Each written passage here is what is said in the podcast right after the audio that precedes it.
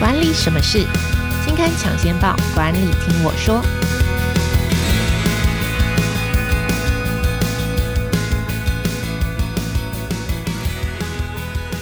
听众朋友，大家好，我是经理人月刊的文稿主编邵贝萱，我是贝萱，欢迎收听经理人 Podcast 管理什么事单元。这个单元每个月会跟听众朋友导读当期杂志的封面故事或是特别企划，也会邀请编辑团队分享专题制作背后的故事。啊，今天要跟大家谈的特别企划是萨提尔沟通法，是经理人月刊五月号的特别企划。啊，邀请的是经理人月刊的资深采访编辑高世敏。我们先请世敏来跟大家打个招呼。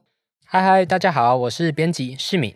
OK，好，讲到萨提尔沟通法，我对萨提尔的印象是这样，就有时候你时不时会在这个心理学的这个畅销书上面啊，看到萨提尔这三个字，然后。因为它这萨提尔自然是不长，就是是一个你很陌生的词，但是它有时候又会在这个畅销书榜上。你想说，这到底是一种什么样子的沟通方式，或这个是在讲一种什么样子的魔法吗？然后我们这次特别介绍呃萨提尔沟通法，所以这样子萨提尔沟通方法跟其他我们常常在职场上或者是在工作上或在生活上的沟通法有什么特别不一样的地方吗？OK，他先要讲哦，就是萨提尔沟通法，那个萨提尔是一个人。OK，他是叫全名叫维琴尼亚萨提尔哦、oh,，OK，所以是以人为命名的。对对，他是这个人提出的，然后他是家族治疗师。OK，家族治疗师是什么？呃，他是一种心理医生吗？对，以家族为对象的心理医生。哦、oh,，OK，对对对对对。那为什么会说以家族为对象呢？因为就是那时候的那个什么治疗，大部分都是一对一嘛，就根根据可能分析病患有什么。他的就跟病患，就是可能需要心理治疗的人来聊一聊天，然后你有什么问题，然后怎么开导你。但我我想象的这个心理治疗大概是这样。对，但是呃，就是不具体的来讲，没有错，因为我也不是专家嘛，大概是这样跟这样没错。但是他发现一个东西，就是他在他遇到一个那个精神分裂症的病患的时候，然后治疗了六个月，他就越变越好嘛。嗯，所以他就想到，好了，那我应该邀请他的家人来看一下那个就是实际的状况状况。就没想到妈妈进来以后，哎，她那个女儿突然拒绝分享，完全回到一开始关系还没有建立的情况。是，但她也没办法，她就继续就好了。以后呢，又邀请爸爸来，然后又回到一开始状况。是、嗯，然后好了又就不停反复，每增加一个家庭成员，他的状况又恢复以前的情况。是、嗯，所以他就得出一个结论，就是他当然做了一些分析了，就后来得出一个结论说，呃，这些问题的治疗啊，你不能只治疗病人。你还要去分析，或是邀请他整个家族所有关系人一起进来。嗯，你只治疗一个病人，病是不会得到痊愈的。OK，你要所有的人一起拉进来，一起一起治疗，他才可能把问题病根除。OK，所以我我这样子讲好了，就是、嗯、呃，在原原始的用法上，其实是应用在心理治疗。对，然后那时候就发现说，其实那个所谓的治疗不能只是一对一，而是要看这个人。嗯跟他的就是周边人的这个关系也要一并纳进来，嗯，然后沟通方式也要一并纳进来看，这个才是比较有用的治疗方法。对，所以简单来讲，就是他把这结构化以后，他就是想说沟通啊，主要是有三个元素，第一个是自我，第二个是他人，第三个是情境。嗯，那也是因为这个架构很明确，就其中一个你只要缺了其中一个，沟通都不会很顺利。嗯，所以他后来也是因为这个工具很明确，所以他又用到其他领域。比如说，在台湾比较红的，可能就是企业和教育。一开始是教育的话，一开始是李崇建老师，就是就是上课，然后就引入台湾。然后最近比较红，是因为张辉成老师他有导入，就是比较名校的高中啊或国中的老师都开始学这个工具。那企业界的话是陈茂雄老师，他是跟李崇建老师一样，在二零零一年就是跟呃萨提尔的学生学的同一位老师，那他就引入企业界这样子。OK，所以就把萨提尔渐渐应用在其他的领域。对，没错。OK，、嗯、好，那我想要请世民跟大家分享，就是说萨提尔沟通法中最重要的观念是什么？因为我这次看到好像其中有一个冰山理论，就是好像如果你稍微接触一点萨提尔沟通的方式，或是萨提尔，好像大家都会提到这个冰山理论。可以跟我们分享到底什么是冰山理论吗？OK，先前情提要一下，就是萨提尔的就是治疗方法不止冰山.但他在台湾。因为它最好用，所以冰山最红。Oh, OK，那大家应该都有听过或看过铁达尼号嘛？嗯，是。对，它不是撞到冰山吗？嗯，啊，不是沉没的原因，就是因为忽略冰山下面有那个很大一块。是，冰山理论也是这样子，就是萨提尔夫人比喻哈，每个人都是一座冰山。是，但是你可以观察到的行为啊、情绪，就是上面那一小块。嗯，所以你针对这个去跟人家沟通，是完全没办法，就是影响到对方的啊。你要去了解他下面那一块氛围，就是可能感受啊、观点啊，嗯嗯，他才有可能就是进一步就是依照你的变化去改变这样子。OK，所以冰山下到底有什么东西？OK，它冰山主要可以分七层，是，就是从行为、情绪这是表面的，是，然后再来就是情绪的感受，然后再来是观点、渴望、期待、自我。嗯嗯，主要分七层。OK，所以在水面上的有两层，在水面上有行为，但是大家都可以从水面上观察到第一层发生什么，水面下还比较清楚。下面第一层是情绪，水面下的第一层叫情绪，对。然后情绪大家还是可以看得见，就是我们在沟通的时候，你你看得见别人的沟通方式，然后你可能也稍稍可以体会到他有没有生气，OK，有没有情绪，但是在情绪以下，可能就不见得观察得到了。没错，OK，那在情绪以下大概又分了五层，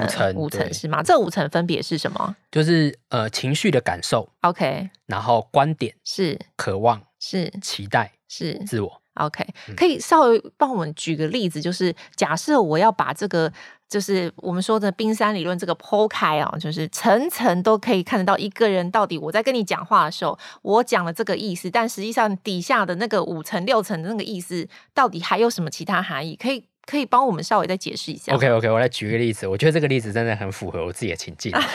OK，好哦，就是我不知道大家有没有啊，但是因为。我小时候很爱玩电动嘛，然后不是每次玩过头就会被父母说：“哎，赶快去写功课啊！”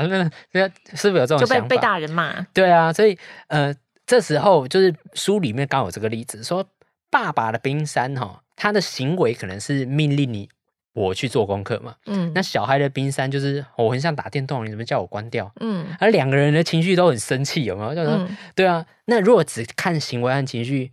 是不是完全没有共识的可能性？OK，就反正总之是不欢，就是不，不欢而散，对，不高兴收场就对。虽然最后可能小孩子碍于父亲的权威，我还是乖乖去做功课，可是内心还是非常的被送的。对，所以你这个效率也不好嘛。对，这个是一样道理。对，是。但是如果观察冰山下面，你就会发现说 啊，人是这么复杂。我解释给大家听，父亲的冰山，他对感受的感受，嗯，就是他对生气的感受，可能是有点无奈。那我讲那么多次，为什么每次都要重复讲？嗯嗯，对。那孩子的冰山可能是，哎，我也知道那个写功课很重要啊，但我这样反应好像不太对，所以他对自己的生气也有一点焦虑.觉得这样好像不太对。嗯，对。那爸爸的观点可能是什么呢？就是孩子为什么每次都讲不听？嗯，然后但对自己可能是啊。我讲不听，是不是因为我是一个糟糕的爸爸啊？OK，对，那孩子的观点是什么呢？就是爸爸每次都不相信我，就不准玩玩电动。我明明玩完就是会去写功课了嘛。OK，所以小孩的观点就是爸爸不信任我。对，爸爸的观点就会是说我是一个失败的父亲，不不是还没有到失败，就是是我就是我我是不是都不会跟我的孩子沟通类似这样子？哎，刚孩子还有一点点，他刚他对爸爸是不相信我，嗯、但他对自己可能也觉得说我沉迷游戏不太好，不值得尊重，哦、对自己也有点失望就对，对对，都是有对。观点有对爸爸的，也有对自己的，两、oh, 方都是这样。是，对。那再来是期待，爸爸的期待可能是希望孩子节制啊，嗯。然后对自己的话是希望说，如果我能好好说话，不要用发脾气的方式就好了。嗯嗯嗯。对。那孩子的期待可能是希望爸爸相信我啊，嗯。但对自己希望说，如果我不要沉迷，说不定就好了。OK。对。那爸爸的渴望是希望得到尊重嘛，可希望被尊重。但孩子的则是说希望。两个人都想要被尊重，但两个都没有。理解，理解，理解。对，那结论就是爸爸，因为这上面六层的结论就是他觉得可能自己不是一个称职的父亲。OK，那孩子可能觉得我不是一个好孩子。所以你看，光是一件沟通，赶快去做功课，不要再打电动这件事情，底下就有层层复杂的情绪。如果你没有针对这些情绪好好的做深层交流，你最后沟通的目的其实应该是很难达到，或是说下次发生同样的事情，还是会用同样的方法去处理就对了。没错，但是你可以观察到，是上面的行为和感受其实没有共同点，嗯，但下面的。冰山，你会发现逐渐有共通点喽。哦，因为大家都想要被尊重，大家都希望期望自己是很称职的父亲，或是很就是是好表现好的是好好孩子跟好爸爸这样子。对，他们有共同的发展方向。哦，只是沟通的方式错了。对，没错。哦，嗯、哇，这个蛮蛮深奥，可是我觉得是蛮好的提醒。就是你会发现觉得有用了，有没有？嗯，OK，难怪我们要剖开冰山。好，除了冰山里面这一期的这个萨提尔沟通法，还大概有跟大家介绍哪些使用的观念呢？OK，刚我提的那个冰山，它分七层嘛，是这主要是萨提尔夫人提出来的。嗯，但他在导入企业界的时候，其实这个七层它要体验很久，它是一个体验式教学，可能要五年你才会稍微懂。这么久？那为了一个沟通方法，我需要学这么久？对，所以陈茂雄老师就引入企业界的人，他把它简化，变成五层的结构。是，然后主要就是行为、情绪、是期待、渴望。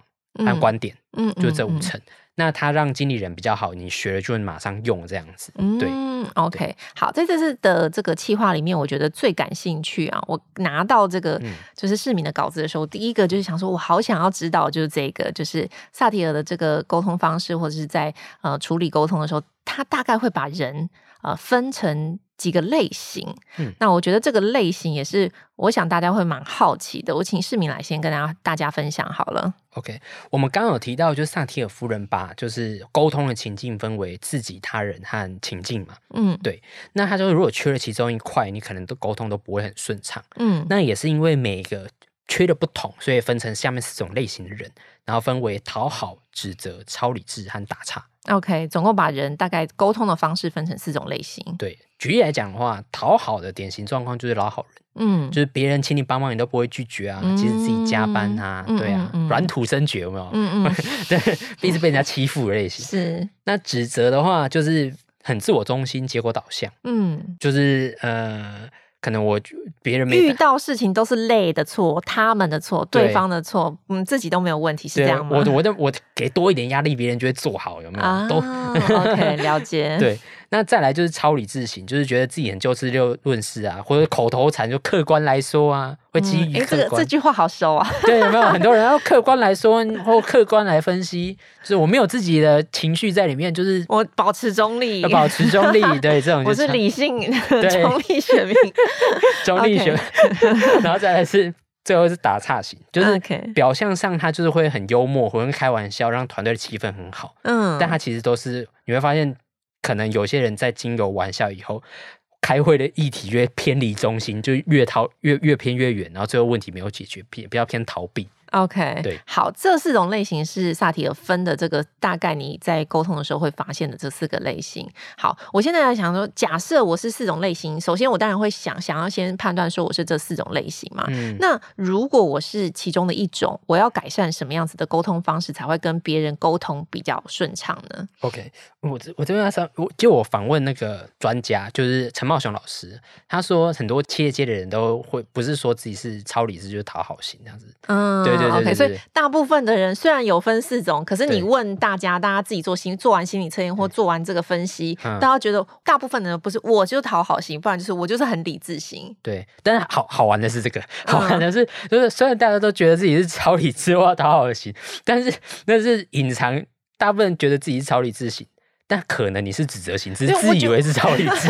我觉得很容易想象啊，就是很多人都觉得自己是理性思考型，嗯、殊不知你表现出来的行为就是骂人。你以为你在理性分析，实际上你讲的根本就是在指责别人啊！这是你们都是错的，对我就是对的，这样子。对对对，你以为你是理性，但实际上你非常有可能你是指责他人型的。没错，这个就是好玩的地方。好，那所以我我这样子讲好，如果大家都觉得自己是超理智，或者说自己都觉得我就是一个好好，我在职场上就是一个好好先生、好好小结。嗯、那我要怎么样？就是首先，我想问，这肯定会有某些困扰。那这个困扰，我要怎么样去改善那个沟通方法呢？OK，我们刚讨好型有讲说，他主要是老好人嘛，就软土生觉型。嗯，他可以想见，他其实就是会非常会压抑自己的情绪。OK，就是因为我要以团体为重，我不能生气，要避免冲突。是，对，觉得自己吃亏占便宜这样子。嗯、所以你下一次可能一整天。你要觉察自己有没有重复犯错的时候，你就会觉察到今天是不是有些时候，呃，我应该发脾气，我应该让别人知道自己的主张，但你确实把情绪压抑下来的，嗯，就你就知道说今天自己又回到老好人或讨好的心态。但是我觉得有一个点啊，就是我在想啊，就是所谓的讨好型的人格，嗯、或是觉得自己是好人型的，他可能有一个困难，就是他很难对别人发脾气，因为他如果容易对别人发脾气，他也不会是讨好型的人格了吧？所以这个是。就是让你觉察到你确实有这个状况，OK。但你要改变的话，你要就是松绑你的核心观点，是对。那核心观点的意思就是说，举讨好型为例好了，讨好型可能他的核心观点是吃亏就是占便宜，是以团体为重，吵架是错的，跟人家拒绝别人是不好的。对，那个他有一些俗称哦，就是比如说核心观点的俗称，可能就是他的价值观，可能是信念。嗯，对，那这些他会带来好处，比如说他一直以来都以团体为重，是，所以主管交付他都会勇于认识，嗯嗯，所以对主管来讲他就很好用，然后交给你做事也不用担心，嗯、对，所以他有很好的很大的帮助。所以这也是为什么核心观点很难改，因为他可能促成你今天的成就啊。嗯，对。但是他有一些坏处，就是因为讨好型就是你一直忍，一直忍，一直忍，直到有一天会爆炸嘛。嗯，对，忍无可忍，有一天大家都知道那种就是平常很温和人一发脾气是超可怕的，就是这种状况。他可能就是平常都一直忍，就他一爆发脾气，他就啊我我。不要做了，然后就公司损失几个亿，就公司把他 fire。是，所以他长期来讲，短期可能没有沟通问题，嗯，但长期他一直忍受就会爆发，然后对对自己或对他人都不好。嗯，那我刚刚谈到那个松绑核心观念，你要想一些例外情况，比如说以团体为重没问题，但前提是不能加班。OK，不要让自己对自己造成困扰。对，OK，对，那。下一次在发生这种例外情况的时候，你就会知道说，哦，我今天又这样子，或者是别人要求你工作的时候，你就知道说，哦，如果你自己评估是因为要加班才能做完的话，嗯、那你就要拒绝。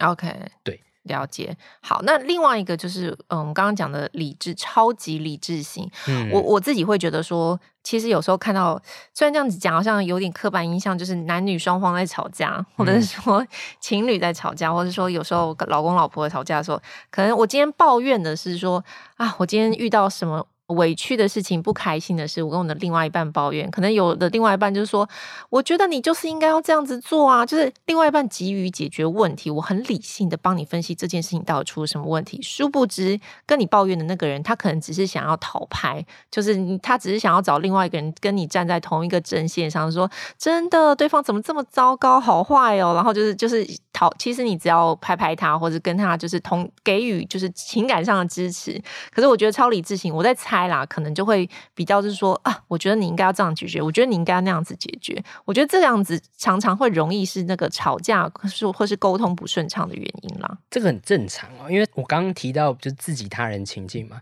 超理智就是完全不在乎自己，也不在乎他人。OK，他只在乎问题有没有解决啊。OK，对，那他们很典型的症状就是他会压抑所有的喜怒哀惧，他觉得感情这种事情就是阻碍我解决问题。对。OK，对，It's business，It's business，对，所以他就有一些典型状况，就是客观来说啊，对事不对人啊，真理越辩越明，嗯，是，但他可能会遇到一些问题，就是我明明别人都辩不赢我，嗯，但问题问题好像没办法解决，嗯，就是哎，你明明就是吵输我，呃，也不是说吵输我啦，但是就是说你讲的话没有道理啊，对，你讲的话没有道理，我比较有道理，对我比较有道理，但问题是事情为什么还是没有没办法很 smoothly 的，就是，你为什么不听我的？对啊，对啊，嗯，问题就是人是。人不是机器人嘛？是，我们都是情感的生物。是，所以你有时候还是要听别人舒缓，就是疏解他的情绪，嗯、或者安抚他的情绪。是。讲完以后，你再讲你那一套大道理，oh, 就是情绪没有解决，别.人是听不进去你的道理。我这样理解，就是你要说之以理，说之呃，说之以情，先说之以情，嗯、最后才能再用道理来说服。如果你连对方的情绪都没有安抚好，别人怎么可能还会听进去你接下来想要讲的道理？当然了，我可以这样子理解吗？没错，虽然情绪管理这个也不是一个很大的议题，对对对。OK，好，就是以上是两种，就比方说，假设四种人格里面，呃，我们分为就是。讨好型、呃超理智型、指责型、嗯、以及打岔型，其中的两种的这种沟通可能会遇到的问题跟解决方法。嗯、那呃，我觉得如果大家有兴趣的话，可以在这一期《经理人月刊》的五月号的这个呃杂志里面，萨提的沟通法去进一步去。分析一下自己是哪一个类型。那最后我也想要请市民来跟我聊一聊，就是说，哎，你自己做完这期萨提尔之后，首先我想要问你，你自己觉得你自己是哪一种类型，在沟通表达上是哪一种？然后这次做萨提尔最大的学习就是，哎，会会会让你从这个呃，可能是某种类型进步到某种类型，就是会有点改变吗？OK。我自以为是超理智了，有没有符合专家讲的啊？就 你以为是超理智，可是旁边的人就觉得，嗯，嗯，你不是哦，你有一点指责哦，这样子 你没有不是一点哦，是很多指责哦，这样子，没有，就是呃，我去访问专家，就访问那个呃张辉成老师的时候，是就是呃，因为。我有一个口头禅，可能客观来说，嗯，所以就短短的，就是采访中，就是老师觉得说你可能是比较偏向超理智，但我回来自己做完功课以后，又分析，就是我可能也有一点点指责，嗯，就是我可能会用你们都是错的，我才是对的这种角度去分析问题，嗯、然后去说服别人，嗯嗯、或是跟别人辩论。心里觉得自己觉得。是理智的，对，但表现出来的行为可能带有某些指责，对，导致别人跟你沟通的时候，有时候说不定有很多指责，要不然你也不会这个语气。好，我可我会检讨，我下次会检讨，对对对，但是，呃。我当然不会觉得这是问题，因为 因为困扰都是别人啊。对啊，因为指责型是忽略他人的嘛，超理智型是忽略自己跟他人，都忽略他人。I don't care。OK，对对对对，所以就是，当然还是有一点学习啦。就是有时候我会会发现说啊，就是呃，明明就是表面上讨论啊或者讲的，就是都说得通，但问题是，呃，还是会遇到很多反驳意见，或者遇到很多别人的就是建议啊，或是。没有那么容易达成共识，是。那可能就是因为我太忽视他人，嗯、就是一开始假设我是对的，别人都是错的，OK，所以这沟通才会有障碍。是，但如果我换个方向讲，就一开始就是先假设说自己可能没有不不一定是对的，哦、嗯，那多纳一些意见进来，可能不论是对超理智或对指责来讲，它都能就是让我。在达成共识上或者沟通上更顺利，这样子。OK，我觉得这蛮难的，这需要时间，大家慢慢摸索跟自我察觉，愿意自我觉察，愿意自我觉察。OK，好，今天跟大家分享了萨提尔沟通法，也是经理人月刊五月号的特别企划。啊，今天非常感谢大家的收听。如果你喜欢今天的节目的话，现在就按下经理人 Podcast 订阅，也可以到经理人月刊的网站，有更多相关内容提供给您。那我们今天就跟大家聊到这边喽，拜拜，拜拜。